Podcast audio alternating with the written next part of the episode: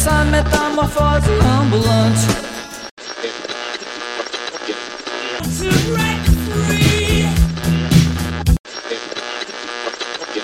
Capitão, como isso aconteceu?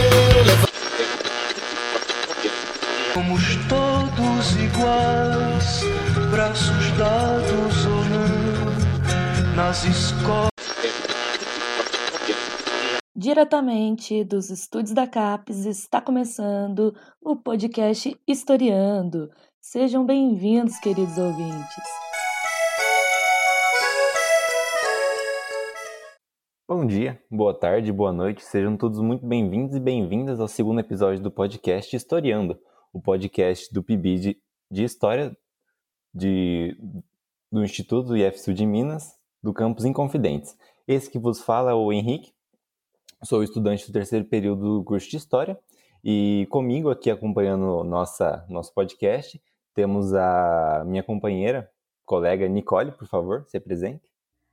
Opa, pessoal, tudo bem com vocês? Eu sou a Nicole, sou estudante do quinto período de História, assim como o Henrique falou, e a gente está aqui para falar sobre a história das mulheres e tudo que envolve as mulheres hoje em dia. E para isso a gente tem duas convidadas muito especiais daqui do, do Instituto. Primeira delas é a Sayonara, ela não gosta de se chamar de Fátima, então é, ela tem graduação em História pela Universidade Estadual da Paraíba, mestrado em História pela Universidade Federal de Pernambuco e doutorado em História pela Universidade Federal de Minas Gerais, e é professora de História, Filosofia e Sociologia no IFSU de Minas Campus Inconfidentes desde 2014. Já a nossa segunda convidada é a Paula, ela tem graduação em Pedagogia pela Universidade Federal de Viçosa e mestrado em Educação pela Universidade Federal Fluminense e é professora no Instituto desde 2010. Pessoal, vocês duas, sejam muito bem-vindas. Obrigada, Nicole. Só um instante que eu estou aqui anotando seu nome, porque você me chamou de Fátima. Vou deixar registrado aqui. Desculpa. é, brincadeira. Enfim, é, eu gostaria de agradecer o convite. Eu me sinto bastante honrada é, de fazer parte desse debate com vocês, alunos, a Nicole, o Henrique, o Messias, que também está fazendo parte aí dessa produção toda, é, e principalmente fazer parte desse debate com a minha amiga, colega de trabalho, parceira nas discussões, que é a Paula. Então, eu gostaria sinceramente de agradecer profundamente pelo convite de vocês e espero que a gente possa trazer um debate bastante é, incitante é, no sentido das reflexões em torno da mulher. Oi, gente. Obrigada aí pelo convite ao Messias, Henrique, a Nicole, parabenizar pela, pela iniciativa né, do, do podcast, é um meio de comunicação muito interessante para a gente conversar sobre várias questões, né? E bem democrático também. E agradecer também pela Sayonara, né? Nossa querida Sayonara, minha querida amiga, professora, profissional. E é muito gostoso estar aqui e dividir com ela essa cadeira, né? Essa mesa aqui, a gente conversar um pouquinho sobre nós mulheres, né? Bom, então vamos começar. É, a primeira pergunta que a gente tem é meio vaga, mas eu acho que, que é importante. É, o que, que vocês acham que o feminismo, o, qual que é a contribuição do feminismo para a sociedade, tanto para as mulheres, principalmente, né, quanto para os homens, assim, porque eu acho que tem uma influência é, é, na vida dos homens o feminismo, que a gente vê que tem homens feministas que se afirmam feministas. O que vocês acham sobre? Bom, Nicole, eu posso começar é, falando alguma coisa a respeito disso. É, o feminismo é de fato um, um, movimento que tem toda uma história, tem todo um percurso que a gente poderia estar tratando aqui de forma bastante delongada, mas não é o caso nem a proposta desse podcast, né? Mas a gente pode muito bem falar da importância do feminismo na nossa sociedade, é, pontuar a importância dos debates feministas e principalmente a postura feminista na sociedade. Existem pessoas que se dizem feministas, que militam pela causa da mulher, pelos direitos igualitários na sociedade, existem pessoas que também não se dizem feministas, não se identificam com essa identidade, não se rotulam dessa forma, mas ao mesmo tempo lutam igualmente pelos direitos das mulheres, é, não só das mulheres, mas das outras minorias, né? É, se a gente puder dizer assim, entre aspas, porque é, estão na luta, na verdade, por uma sociedade, uma sociedade mais igualitária. Mas o feminismo, ele, eu percebo que na nossa sociedade hoje, ele precisa ser algo mais é, que impulsione mais as ações é necessário que a gente lute para que a gente possa revigorar cada vez mais o, o, feminismo, tendo em vista que as mulheres ainda não alcançaram, né, mesmo diante de muita luta, de um histórico muito longo, é, mas as mulheres ainda não alcançaram um mínimo de respeito que a sociedade deveria ter para com elas, né? E principalmente nessa sociedade que a gente sabe muito bem que é patriarcalista e machista assim, a gente já alcançou muita coisa, é óbvio, né? A gente também não pode dizer que estamos na mesma é, condição histórica que estávamos há um século passado.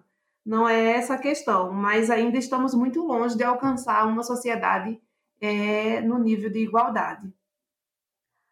Certo. Paula? É, bom, então, assim, a respeito da importância do feminismo, né, tanto para mulheres e também para os homens, em muitos casos a gente não, não pensa né, no, nos homens é, e no mal também que é, o pensamento, o domínio masculino né, também faz a eles. Né?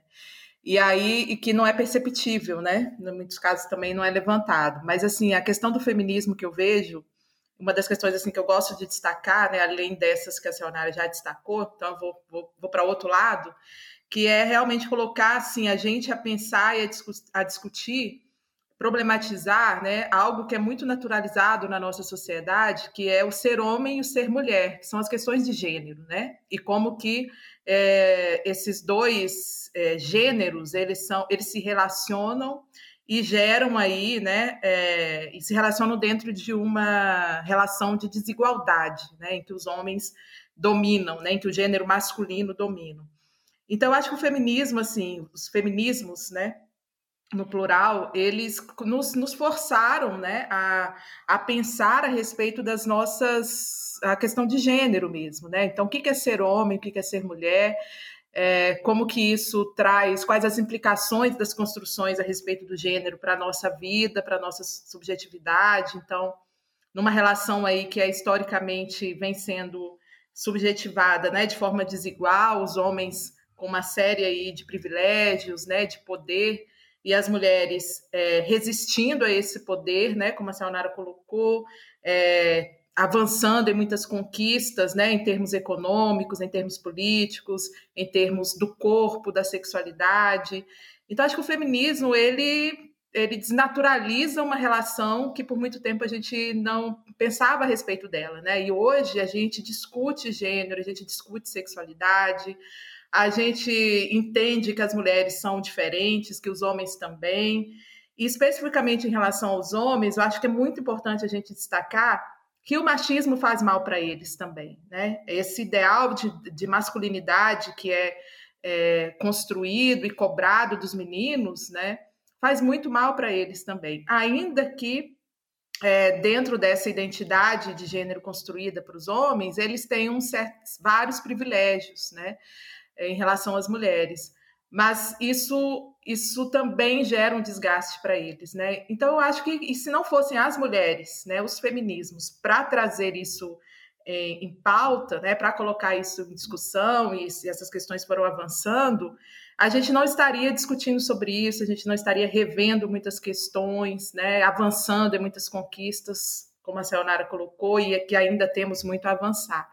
Então, assim, o feminismo é fundamental, é fundamental para essa sociedade, para a gente continuar né, nas nossas conquistas, nas nossas desconstruções, em termos de, uma, de, de relações mais igualitárias, né, em todos os sentidos, né, de gênero, de sexualidade.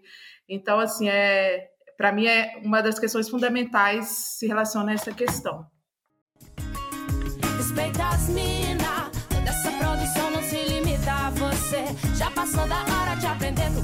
nosso, nossas regras, nosso direito de ser.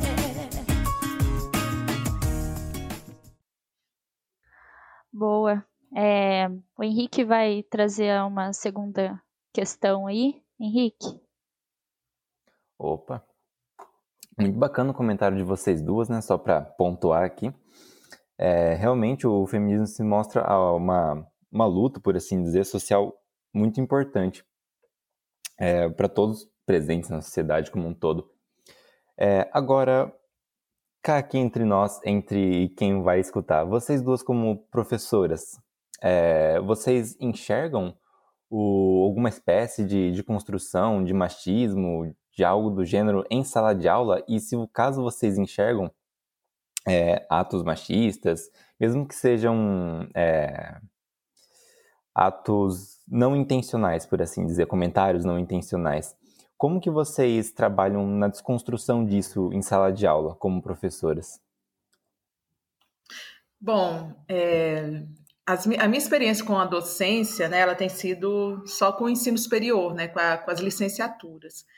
É, então, assim, eu vejo que não há, é o que você falou, não tem esse, essa expressão, eu nunca percebi, ou também não estava muito atenta a isso, né? Mas de forma muito explícita, né? Eu não vejo o machismo assim acontecer. É, mas eu acho que indiretamente pode ser que tenha acontecido algumas situações, por exemplo, né? Tem cursos que é, você tem assim alguns cursos como o curso de biologia, por exemplo, né, em que ainda tem algumas questões, algumas áreas que se pressupõe que as meninas são melhores ou que os meninos se dão melhor. Então, por exemplo, trabalho de campo, ir a campo, fazer coleta, né? Aí tem toda uma alguns estereótipos que são reforçados, né, em relação às mulheres nesse espaço, né, ah, como mais mais fracas, um pouco mais sensíveis, né, enfim. Talvez alguma coisa assim que apareça, mas de forma bem não é não é muito forte, né? Mas enfim, assim, para além disso, acho que é uma questão assim que a gente precisa sempre remeter, né? A gente sempre precisa trazer para a discussão na, nas, nas, nossas salas de aula, né? A, a, a, gente repensar as relações de gênero e, e, e questionar, né? É, desnaturalizar. Eu acho que a sala de aula é um espaço importante para isso, né? Porque como a gente está tá trabalhando aqui, uh, ainda há muita desigualdade, há muita exclusão e há muita violência, né? Quando a gente pensa as relações entre os gêneros, né? Então a gente precisa discutir, a gente precisa é, desconstruir, colocar isso como uma forma de problematização, né? E, e, eu tenho né, a oportunidade de trabalhar com uma disciplina específica, né, que é a disciplina sobre educação, gênero e sexualidade, é, com as turmas de biologia é, e matemática, então eu consigo né, ter um espaço dedicado a essa, intencionalmente a essas discussões, né? Mas para além disso, eu acho que é importante nós, enquanto educadores, né, a gente trazer, problematizar, né, é, quando a gente tem oportunidade, né, esse assunto surge, alguma questão surge, a gente pode trazer algum exemplo, uh, da gente sempre colocar isso como algo a ser pensado, a ser questionado, né? Para a gente ir desnaturalizando essas ideias de que o que é de homem, o que é de mulher, o que a mulher só pode fazer isso e aquilo, só pode estar em determinados lugares e o homem em outros, né? Que há essas fronteiras rígidas delimitando homens e mulheres, né? Porque são coisas que a gente já já vem sendo educado, né, pela, pela sociedade dentro desse, dessa dualidade muito fixa, né? E, e, a educação ela, ela pode contribuir bastante né, para essa desconstrução né, de uma visão é, machista né, da, de sociedade, de relações de gênero. Assim. Bom, eu acho sim.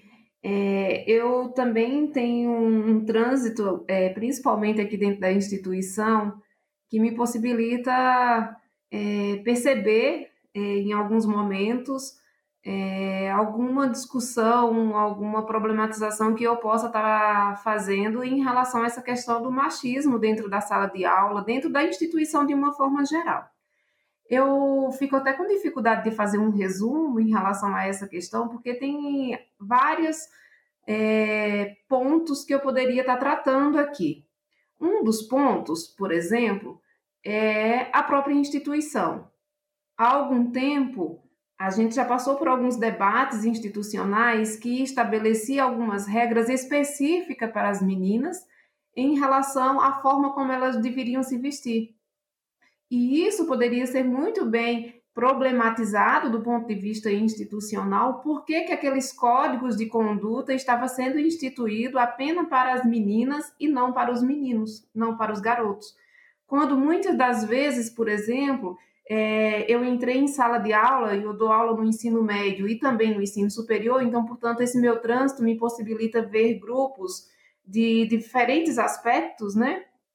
né? E, e os meninos se comportarem de formas diferentes, porque eles estão ali muitas vezes no, no fervor da adolescência e às vezes essa masculinidade ela acaba sendo exposta de uma forma quase sem limite é, em alguns momentos e aí eu já presenciei situações dos meninos virem do, da atividade de campo, né, da atividade prática, da, do curso técnico, da agropecuária, por exemplo, e eles chegam dentro da sala de aula praticamente desnudos.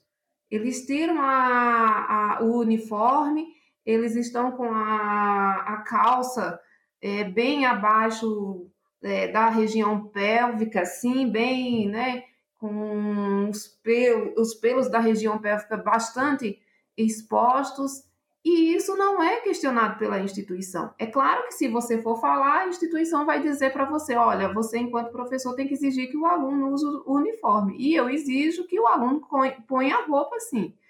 Porque eu não acredito que dentro da sala de aula seja um lugar interessante para que os meninos estejam exageradamente demonstrando a sua masculinidade, enquanto que não é um espaço que permite às meninas Caso elas queiram tirar a camiseta por causa do calor ou, a, ou o uniforme por causa do calor, elas não têm esse espaço de possibilidade. Né? Então a gente vê que há toda um, uma conduta instituída para o corpo da menina dentro da instituição que para o menino não é exigido isso de uma forma direta, de uma forma né, que possa trazer toda uma problematização. E a gente precisa desnaturalizar isso.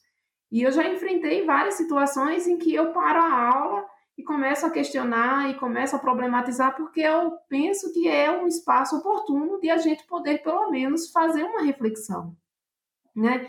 Eu também tenho a oportunidade de trabalhar, assim como a Paula também é privilegiada nesse sentido, de discutir uma disciplina que é, traz essa possibilidade né, de discutir gênero, sexualidade, educação, tudo isso num conjunto.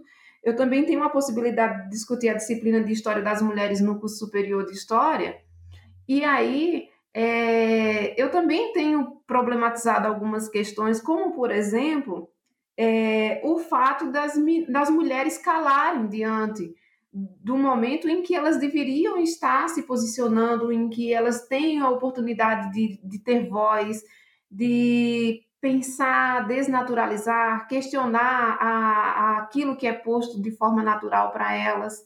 Então, é um momento de reflexão em que muita, muitas das vezes na disciplina os, os meninos, né, os homens participam muito mais, têm mais voz, permanece tendo mais voz do que as meninas, do que as mulheres, do que é um espaço em que poss poderia possibilitar a elas a oportunidade de falar, de questionar e de problematizar. Então, a gente vê é, como que essa questão da, do silenciamento que foi imposto à mulher durante tanto tempo, ele ainda é algo que vigora, mesmo no espaço em que ela poderia ter a oportunidade de se posicionar, de falar, de tomar posse da, da fala, de questionar, e a gente vê um, um certo silenciamento. Então, assim, eu tenho pensado e refletido muito sobre essas questões né? Até que ponto essas, esses códigos, essas identidades de gênero que são impostas à mulher é, no sentido de colocar ela num, num quadrado fechado, né, num rótulo social, elas ainda permanecem rotulando essas mulheres de modo que as impossibilita de ter voz, não de uma forma é, é, violenta, né? Ó, cala sua boca porque você aqui não pode falar. Não necessariamente assim, mas é, de uma outra forma, talvez de uma forma mais simbólica, né? Em que acaba silenciando, sim, essas mulheres que é, não se permitem falar. Poxa, realmente essas rotulações, essas estigmatizações, elas são algo bem problemático que vem de muitos e muitos séculos atrás, né? É, eles já indicam o que, que você pode fazer, o que, que você pode vestir, o que, que é para você fazer e não é. Tanto de dando desculpas é, políticas, biológicas, religiosas, sociais, de tudo quanto é forma, sempre procuram rotular uh, tanto as mulheres quanto, no, no caso, os homens também, no, no caso da masculinidade deles. Realmente é algo bem problemático. Bom, se ninguém mais tiver nada para comentar sobre essa questão, Nicole? É, bom, eu queria falar uma coisa sobre uh, o que a Sayonara mencionou, sobre o negócio do, do uniforme, do, do, das roupas que as meninas tinham que usar no instituto.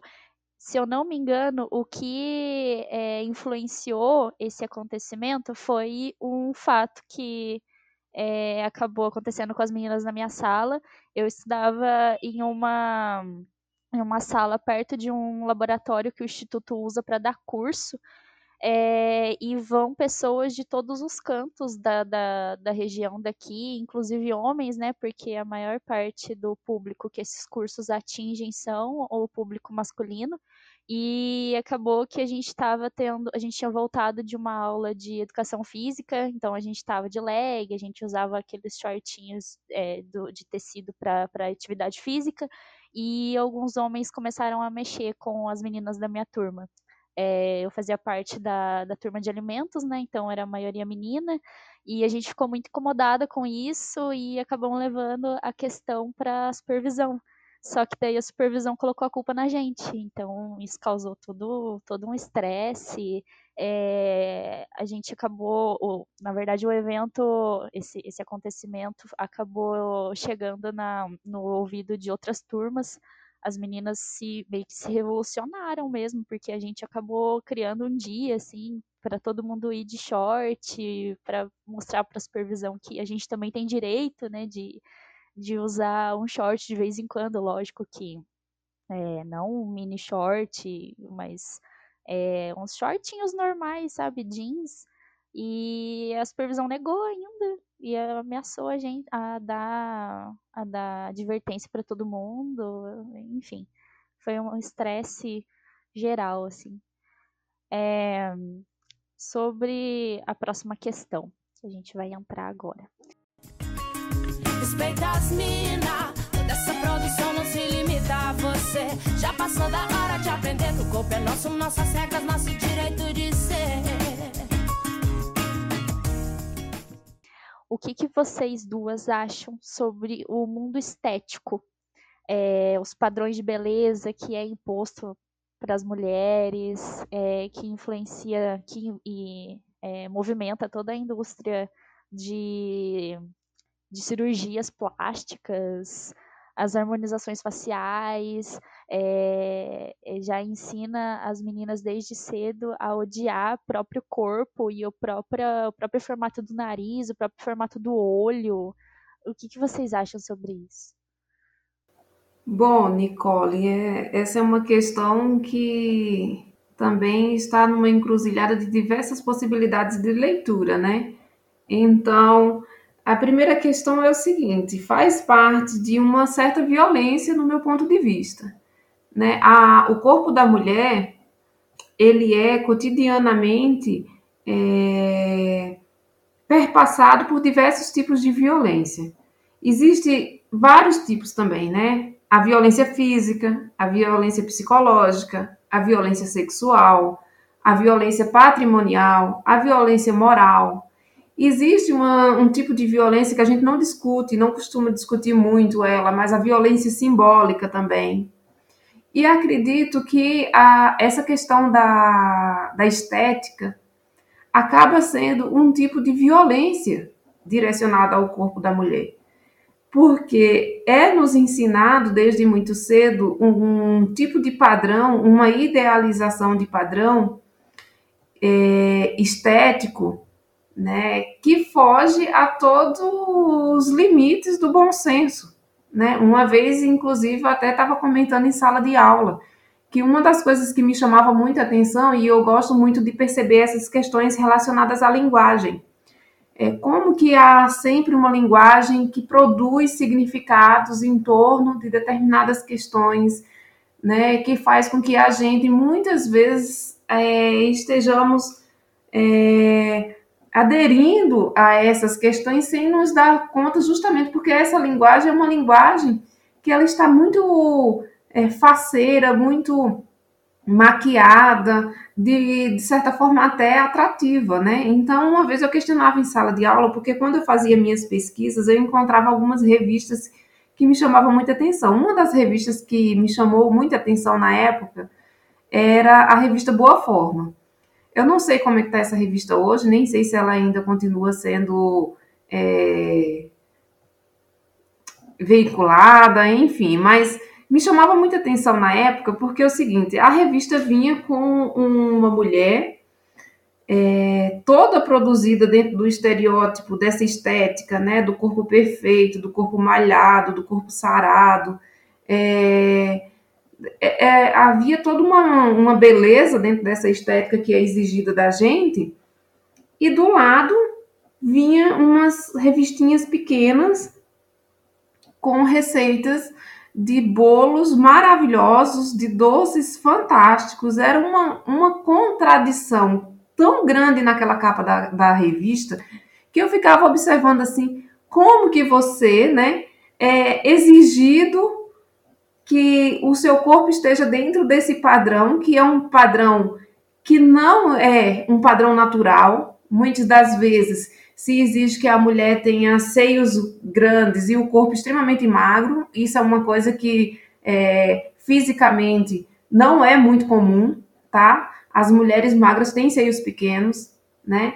E se exige que as mulheres magras tenham a, bunda gigante, isso também é uma coisa que não é comum. Então, só a produção mesmo da fabricação de um corpo dentro desses padrões que é exigido é que pensa que é possível fazer isso, né? Então, eu acredito muito, do, voltando à minha fala inicial, desse ponto de vista da violência. Para mim, é uma violência contra a liberdade do corpo da mulher, a aceitação da mulher da forma como ela como ela é, da sua relação com o cabelo, da sua relação com o rosto, da sua relação com o corpo de uma forma geral. Há uma proibição da velhice, né? As pessoas, na medida que vão envelhecendo, elas passam a ser acusadas. Então, quando uma mulher ela já está uma, numa certa idade e ela tem ainda um corpo, né, dentro do, do que essa estética nos exige tanto, né, um corpo muitas vezes malhado, né, fitness e enfim, dentro dessa, dessa indústria aí é, perversa, essa mulher é sempre questionada em relação a, a nossa, ela tem 55 anos, ela tem 60 anos, mas olha o corpo dela. Então, a, é sempre mostrando, né, que ela envelheceu, mas apesar disso, ela ainda continua com um corpo maravilhoso. Então, há sempre essas relação entre a, a idade e o corpo, num, uma forma de é, produzir esse sentido muito negativo a tudo aquilo que foge desse padrão, né? E a gente não vê, por outro lado, uma exigência tão grande em relação ao corpo masculino. A gente sabe muito bem que essa indústria, que é mais ligada a essa noção capitalista mesmo de fazer dinheiro em relação à estética, já tem produzido muito é, um desejo masculino em relação a essa questão da estética também, né? Ah, hoje já não é algo específico apenas das mulheres, não. Apesar de que é em relação ao corpo da mulher que as exigências e as cobranças são muito maiores, muito mais perversas. É, nossa, a Sayonara falou muita coisa bacana, muita coisa interessante, assim. É, e eu, assim, ouvindo ela falar, eu fico pensando, assim, nessa questão do lugar da mulher mesmo, assim, de como que a gente é, é vista no sentido é, de uma sempre necessária exposição para o homem, né? Para, o, para ser desejadas, para sermos desejadas e escolhidas por um homem, né? Aí eu vou trazer para a discussão, né? Só complementando a questão que a Sayonara colocou, esta esta localização da, da mulher, né? Da, onde foi nos colocado como um ser que precisa de um homem, né?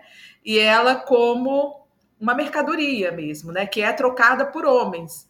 É, então, por exemplo, a, a, menina ela, ela é conduzida até o altar pelo pai que entrega essa propriedade, vamos colocar assim, a outro homem, né? Então, e, e se a gente pegar na história, a gente tem, né, a tutela da mulher tanto pelo pai, depois pelo marido, né? E muito recentemente as mulheres puderam se emancipar de certa forma desses homens, né? Que porque o próprio nome, né? Nós mulheres carregarmos os nomes dos maridos ali, indicando que é mulher de fulano de tal. Então, acho que tem um vínculo assim muito grande essa cobrança em relação ao nosso corpo, à nossa estética, né? Acho que mexe muito com a nossa autoestima, né? Está é, tá muito relacionada também, além de outras questões, a essa esse vínculo, né? A, em relação a essa cobrança é, ao casamento, a ser escolhida, né? A ser um objeto a ser escolhido pelos homens, né? Essa questão de, de ser uma mulher solteira, de ser uma mulher sozinha que por algum tempo teve sim uma questão econômica envolvida, né? A dificuldade das mulheres conseguirem emprego e poder trabalhar e o homem então depender de um homem para sustentá-la, né? Então você tinha que ser uma mercadoria atraente, desejável, né? É, além da questão física, né? Então assim uma questão física muito muito presente, né? É, então assim, é, como vocês não têm outra opção na vida a não ser casar, né? E serem escolhidas por um homem, é, vocês têm que ser mais atraente possível, né? Então a gente tem muito isso na nossa cultura, né? Essa ideia de que uma mulher solteira é um fracasso, né? Uma mulher solteira, uma mulher que não teve filhos, né? É um fracasso de, de existência, né? Já essa cobrança você não tem com o homem, né? Então, e até mesmo pela forma dos homens serem é, subjetivados em relação a essa masculinidade, né? Que por muito tempo perdurou essa ideia do não cuidado, da não vaidade, né? E isso ser atributos femininos, e como a Sayonara colocou, isso já tem mudado, né? Então os homens também estão sendo cobrados nesse sentido. Mas assim, a gente vê os discursos misóginos em relação às mulheres, assim, a mulher feia, a mulher gorda, é, e aí, né, vamos colocar também a questão do racismo, a mulher negra. A gente vê isso assim muito claramente, né? Os homens vendo os nossos corpos assim de forma geral como objetos, né, que eles podem pegar, que eles podem tocar, é, que eles escolhem, né, dentro das, das opções que têm. E aí, em muitos casos, né, as mulheres caem nessa mesmo, né, porque você quer tá, se sentir desejada pelos homens e os homens são exigentes em relação às mulheres, né, porque assim eles são misóginos. É, eles não gostam da companhia das mulheres em muitos casos, eles preferem ficar com outros homens, com os homens, né? Em relação à companhia, trocar ideia e tudo mais, porque em muitos casos não consideram as mulheres à altura para uma conversa, né? Mas eles gostam de exibir as mulheres que têm. É como se assim, então eu tenho um carrão, mas eu tenho que ter um mulherão também do lado desse carrão, né? Assim como eu exibo o meu carro, eu também quero exibir a minha mulher. E essa mulher, então, ela tem que ser mulher, essa mulher dentro do que a cultura né, acha que é aquela mulherona, né? É, muitos desses elementos que a Sayonara colocou aí. Então eu tenho que exibir. Mas é, é, é só para isso que essa mulher me serve, né? Porque ela não serve para conversar comigo, ela não serve para é, se divertir comigo. Isso eu faço com os meus amigos, né? Mas quando eu estou com meus amigos, eu exibo essa mulher, né? E então acho que tem muito isso, né? Também, assim, além de tantas outras questões, eu acho que essa questão está é, é tá muito presente, né? Essa, essa, relação né? entre homem e mulher, essas, essas cobranças das mulheres terem sempre esse corpo perfeito, bem cuidado, unhas feitas, né?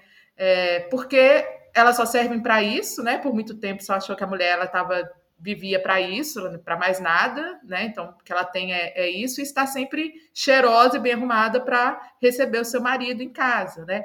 E conquistar o marido, que seria o bem melhor que essa mulher poderia conseguir na sua vida, né?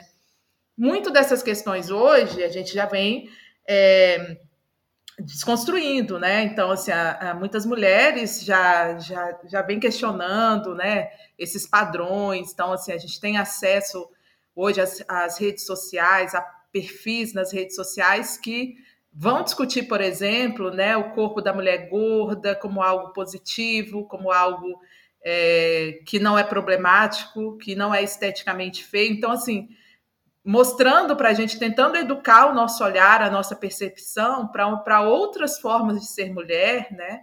Que não estejam limitadas a esse padrão estético extremamente violento, né? Como bem disse a Sayonara. Então, assim, a gente tem, ao mesmo tempo que a gente ainda tem esse é, esse, essa centralidade né, de uma exigência de um corpo extremamente perfeito, né, perfeito hoje entendendo esse corpo de academia, né, esse corpo fitness, né, tanto para homens quanto para mulheres, mas as mulheres ainda mais, né, elas são mais cobradas. Você tem também, por outro lado, hoje, né, as adolescentes, elas conseguem seguir perfis, né, que apontam para outra direção, né, e eu acho isso muito bacana, assim, porque eu vejo alunas minhas, né, que me apresentaram perfis muito legais na internet, porque tem assim, tinha aquela coisa, né, um ódio ao corpo delas, então nunca estavam satisfeitas, né, sempre estavam fazendo regime, ah, é o cabelo que não tá bonito, é, é, é um defeitinho que tem não sei aonde.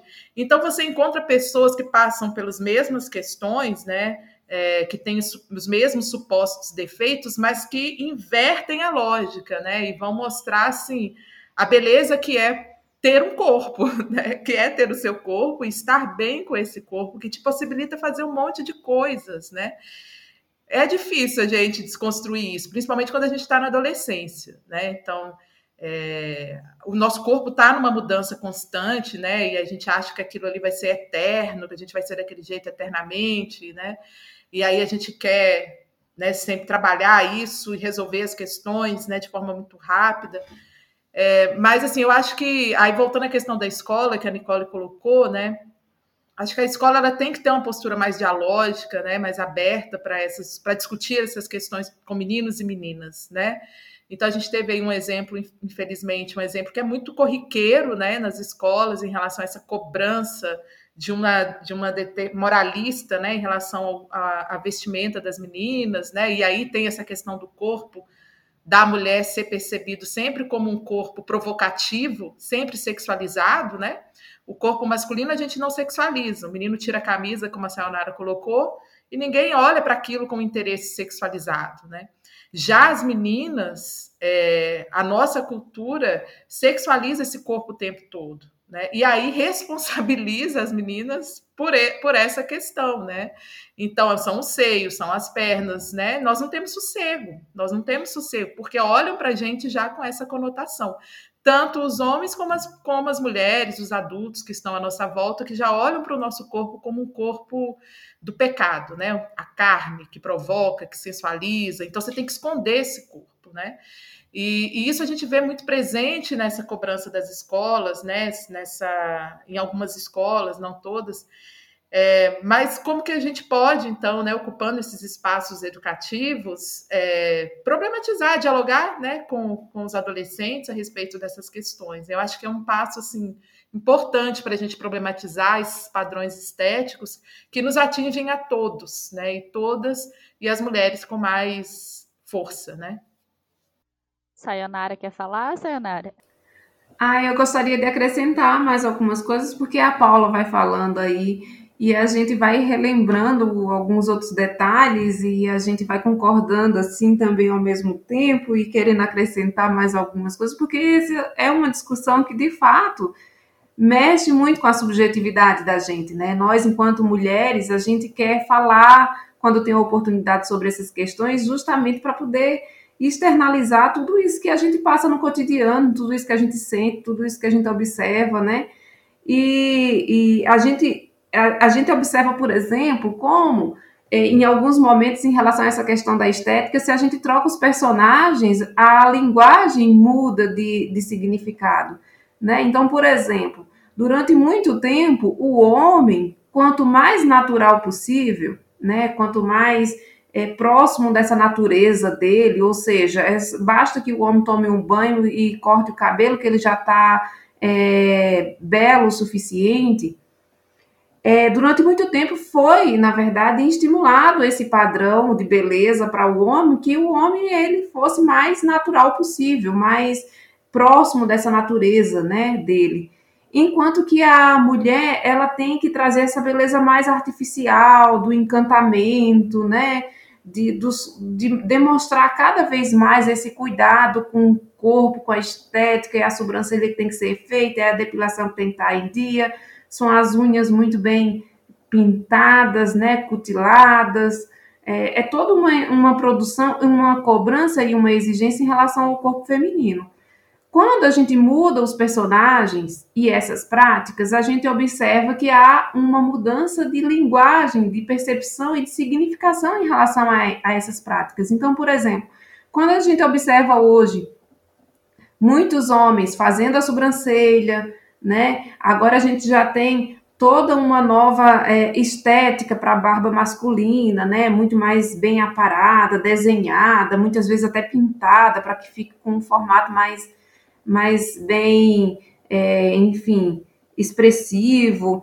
Então, quando a gente vê todo um cuidado, a depilação das pernas masculinas é uma coisa que tem se mostrado bastante visível hoje em dia na sociedade.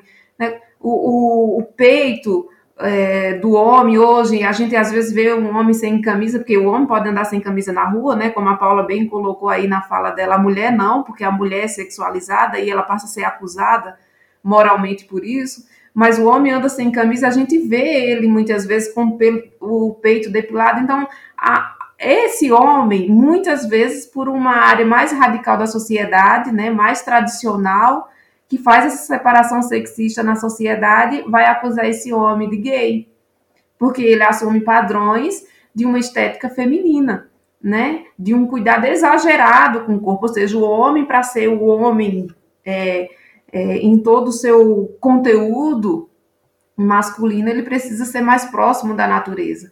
E do mesmo jeito também a mulher que não se cuida, né? E aí a gente tem até aquele velho estereótipo das feministas, a mulher que não se cuida, a mulher que não faz sobrancelha, que não se depila, enfim, que não tem todo esse esse desgaste, né, que não adere a essa violência simbólica com relação ao seu corpo, essa mulher que não se cuida, ela é considerada um machão, né? Então ela não se enquadra dentro dessa, desses papéis femininos, né, que é instituído para a mulher e portanto ela é considerada um machão e por isso também há toda uma uma é, uma discussão em relação ao feminismo que faz com que muitas mulheres não queiram se identificar como feministas, justamente por isso, né? Porque há uma produção de significado em torno do corpo da mulher feminista como sendo machona, como sendo mal amada, como sendo mal resolvida, como sendo sapatão, né? Há toda uma linguagem, uma conotação negativa em relação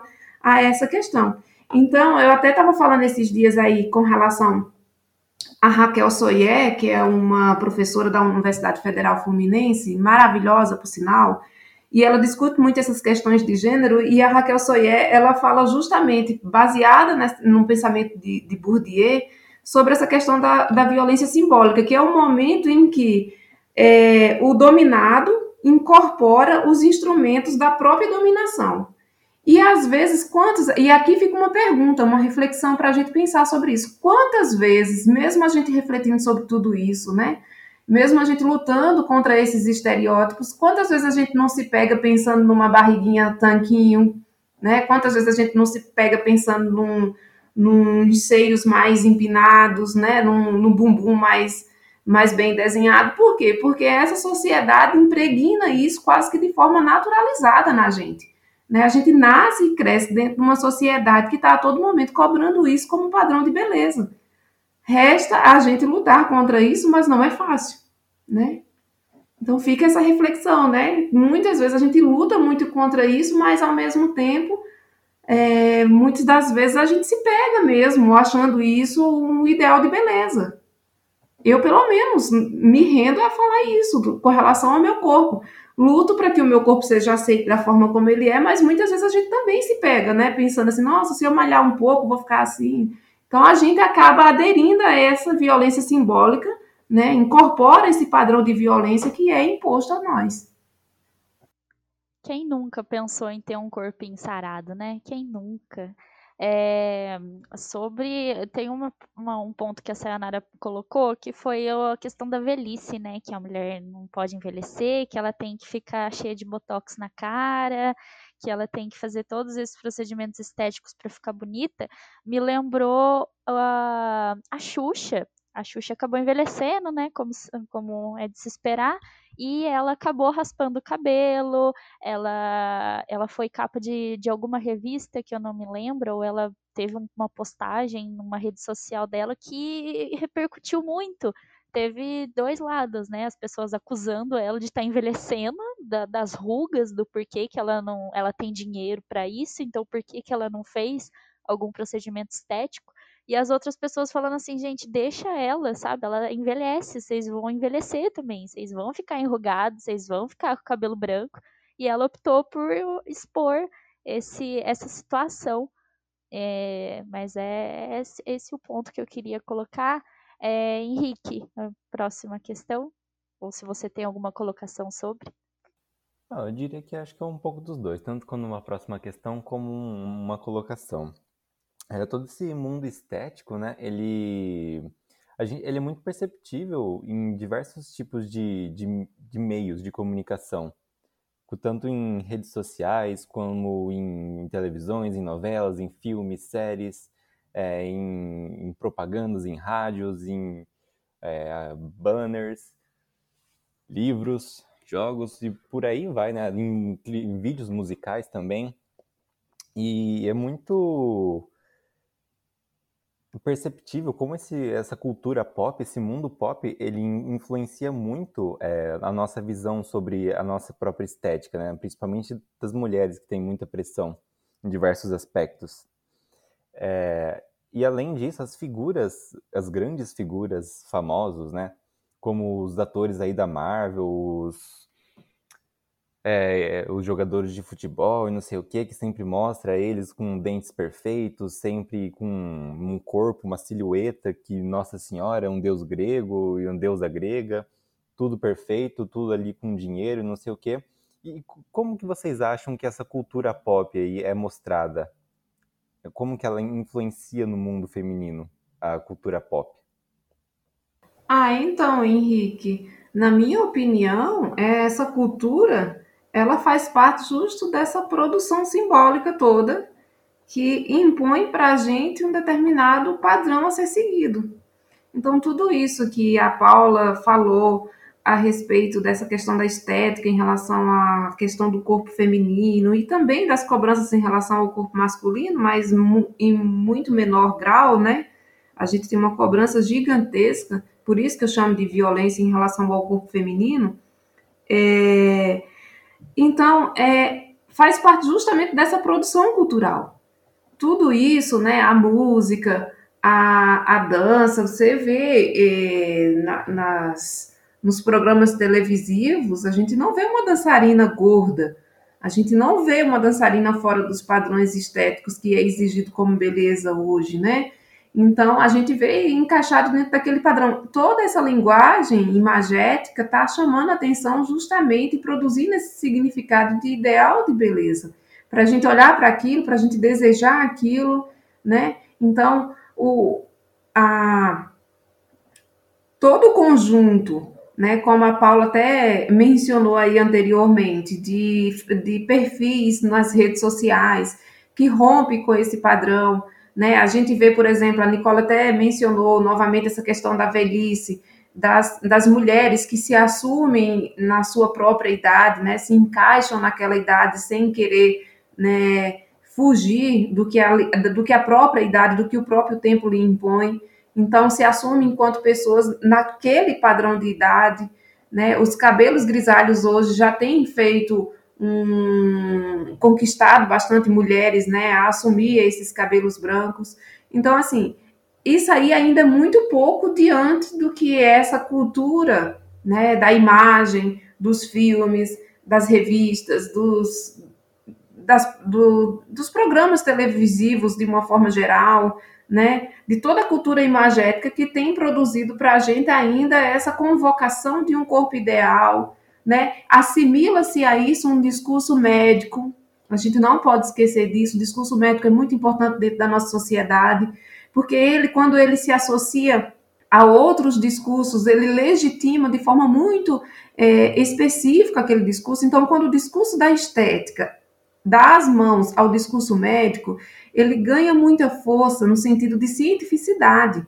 Né? Então, não é só a questão da estética, é uma questão de saúde. Então, aí entra em outros aspectos da vida do ser humano, né? Uma questão de saúde. Ora, se você pega uma, uma pessoa gorda, não estou aqui fazendo apologia à gordura. Não acho que as pessoas precisam sair comendo desesperadamente e engordar, porque talvez isso não faça bem para a saúde daquela pessoa especificamente.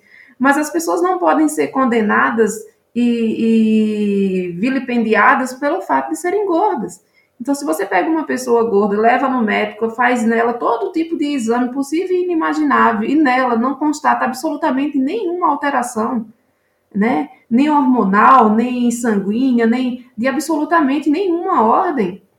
O que significa dizer que aquela pessoa ainda precisa emagrecer para ter saúde? Ela pode querer emagrecer para ter uma questão relacionada à estética, ao bem-estar, a, a se sentir mais disposta, né? Por outras razões, mas a questão da saúde já não é mais a questão relacionada àquele processo de emagrecimento. Então a gente vê aí diversos discursos que, que acabam é, se entrelaçando e, a, e, e, nesse processo de entrelaçamento discursivo produz ainda mais legitimidade a essa noção de uma estética perfeita, de uma estética ideal.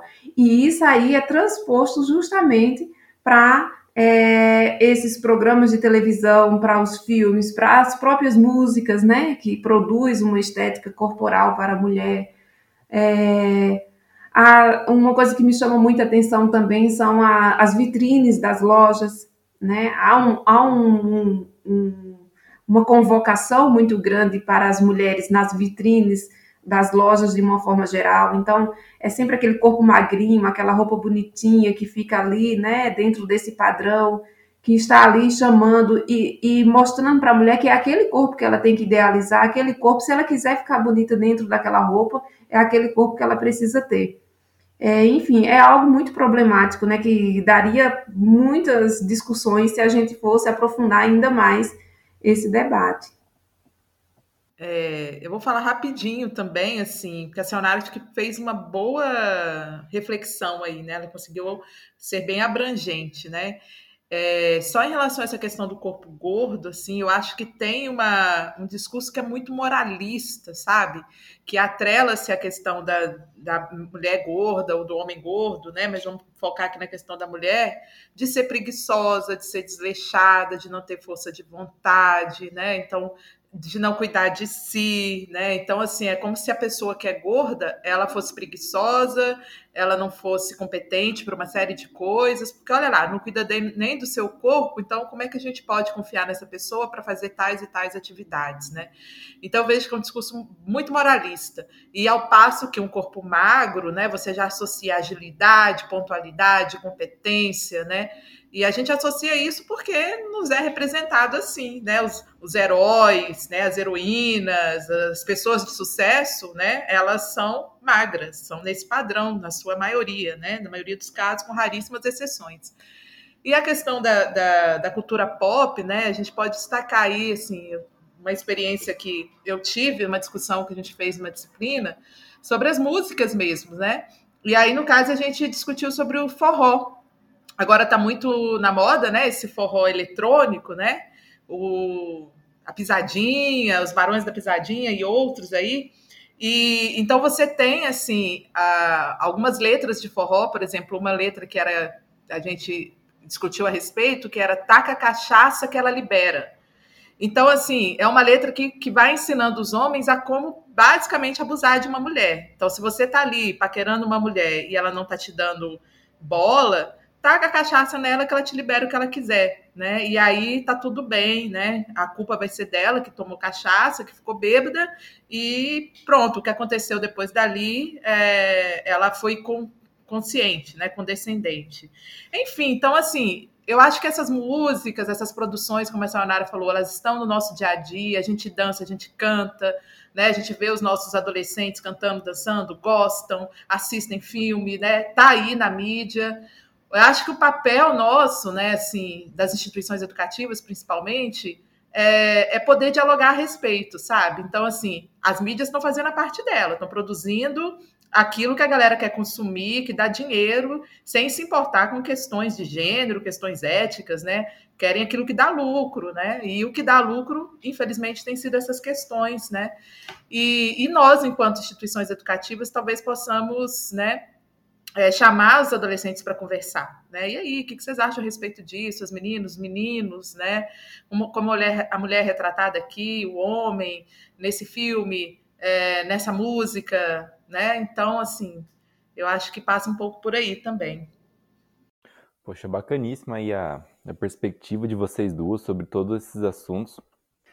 Eu gostaria de agradecer a presença de, de, vocês duas, né, por se disporem a vir aqui discutir sobre esse assunto, por mais que o tempo tenha sido pouco e por ter mais questões, mas ainda assim acho que foi muito proveitoso e vai ser muito proveitoso para quem vier a ouvir no podcast.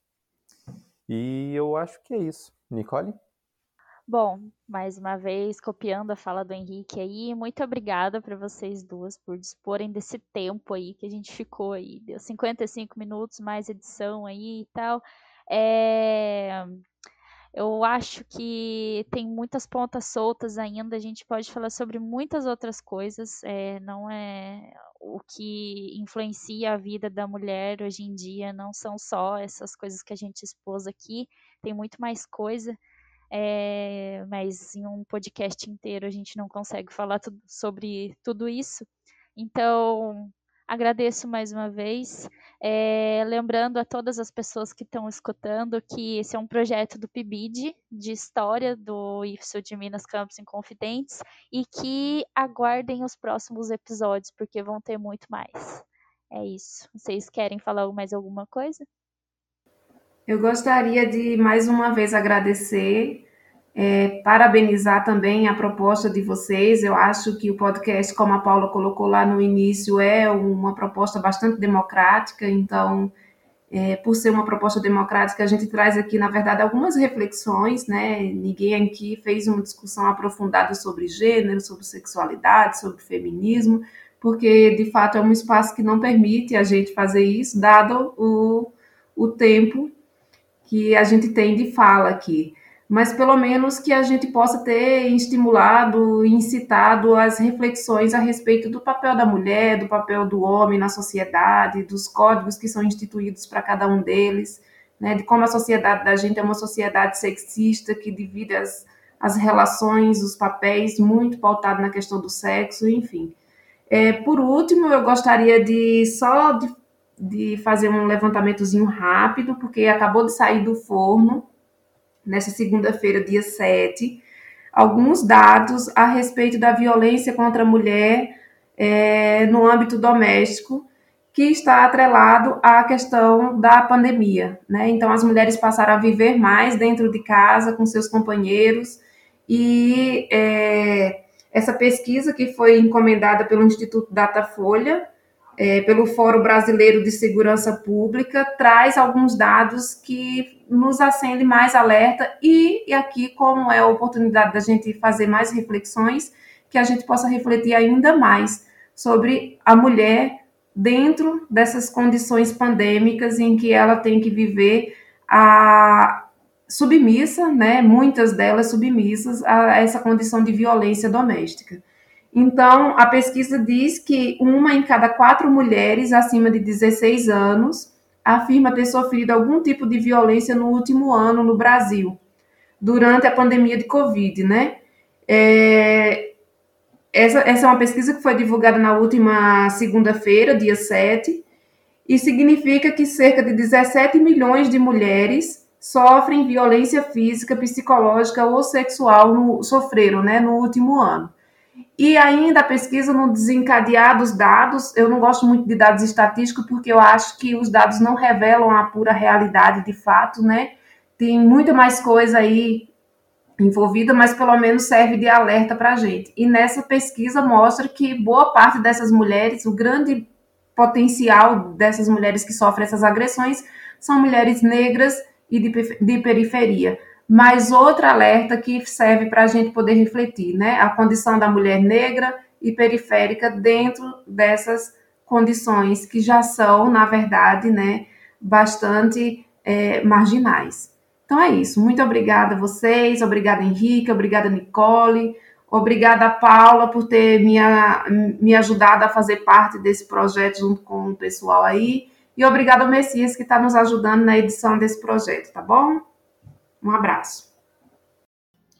Bom, pessoal, eu quero agradecer também e dizer que foi muito gostoso participar aqui com vocês, muito bacana ouvir todas essas considerações, né, da Sayonara, de vocês também que colocaram, e desejar que os nossos ouvintes façam bom proveito, que a gente possa aí ampliar, né, esse diálogo com outras pessoas, que isso ecoe em outros espaços, né, e que se sintam motivados e motivadas a, a enfrentarem também, né, essa questão da desigualdade de gênero e tudo que ela implica, né, aí na nossa sociedade, como a Sayonara finalizou com esses dados, né? Então, só apontam aí para a necessidade da gente sempre estar tá pensando e, e agindo em relação a essas questões.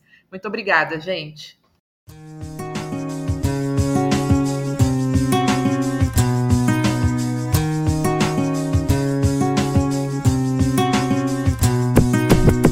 Moto, saia, mini blusa, brinco, bota de camuça e o batom tá combinando. Uma deusa louca, feiticeira, alma de guerreira, sabe que sabe já chegar sambando. Calço tênis, se tiver afim, toda, toda swagger, do hip hop ao reggae.